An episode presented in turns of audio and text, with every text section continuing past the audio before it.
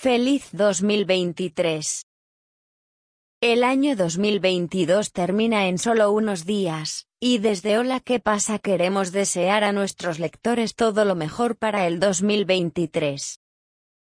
Estamos seguros de que, con vuestro esfuerzo, constancia y pasión, en este nuevo año mejoraréis mucho vuestro español.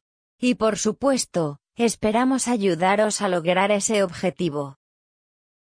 Ahora vamos a tomarnos unas breves vacaciones. Pero el 4 de enero volvemos con más noticias para vosotros. Mientras tanto, os invitamos a echar un vistazo a nuestras lecciones de gramática y temas de vocabulario. Hasta pronto, y ¡Feliz Año Nuevo a todos!